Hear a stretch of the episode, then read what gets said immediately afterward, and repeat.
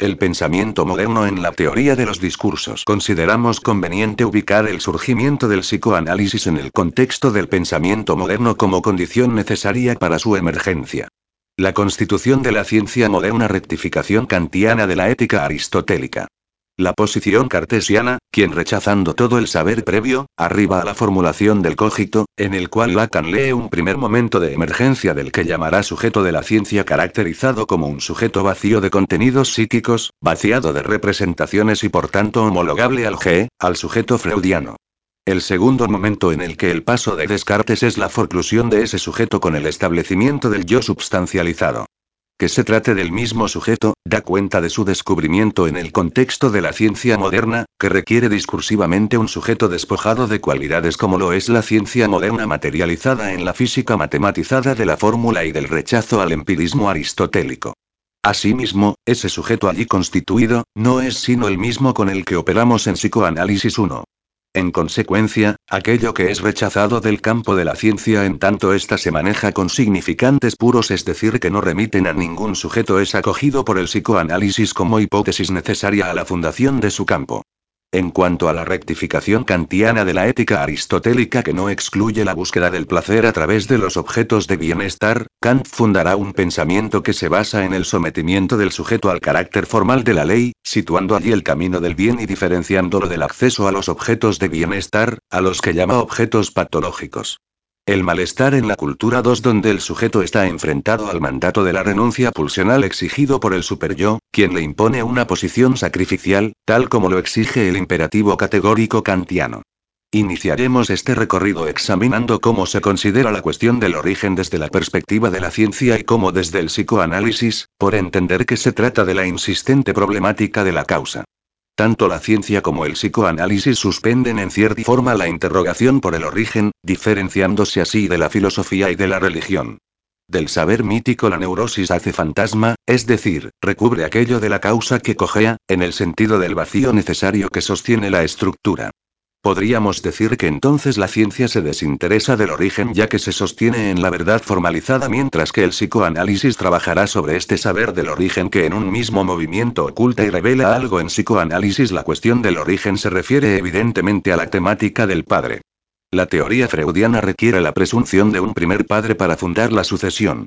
Lacan, por el contrario, incluso ironizando sobre la posición de Freud, toma la serie constituida. Es lo que puede sintetizarse como pasaje del mito a la estructura. Se trata del problema de la existencia. ¿Hacer existir al padre? ¿Es esto lo que hace Freud con el mito de la horda?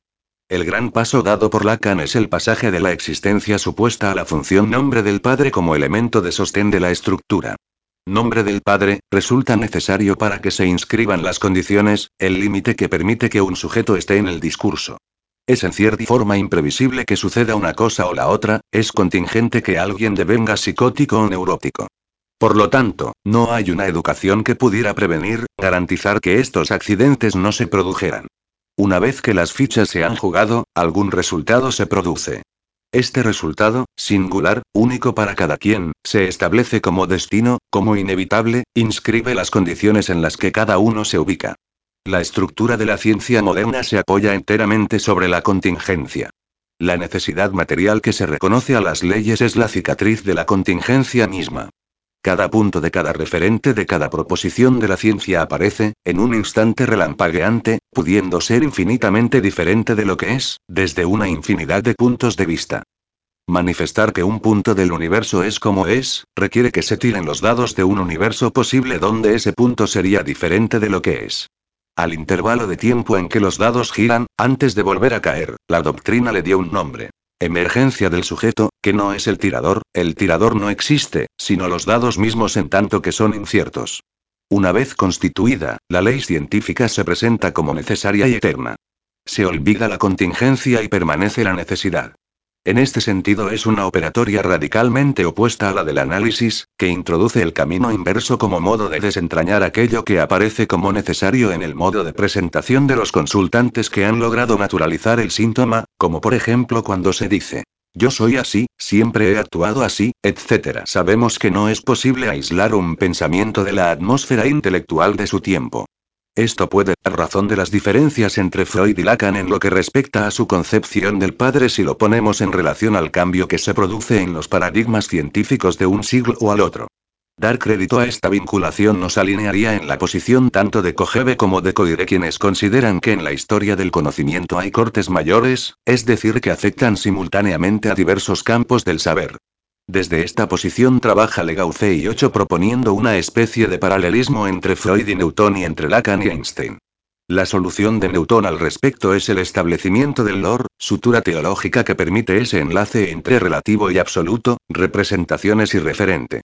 Freud, apoyándose en diversos desarrollos de la antropología y encontrando autorización en Darwin, explicará este lazo en Totem y Tabú 9 a partir del mito del asesinato del padre de la horda, el banquete sacrificial y la emergencia del héroe trágico.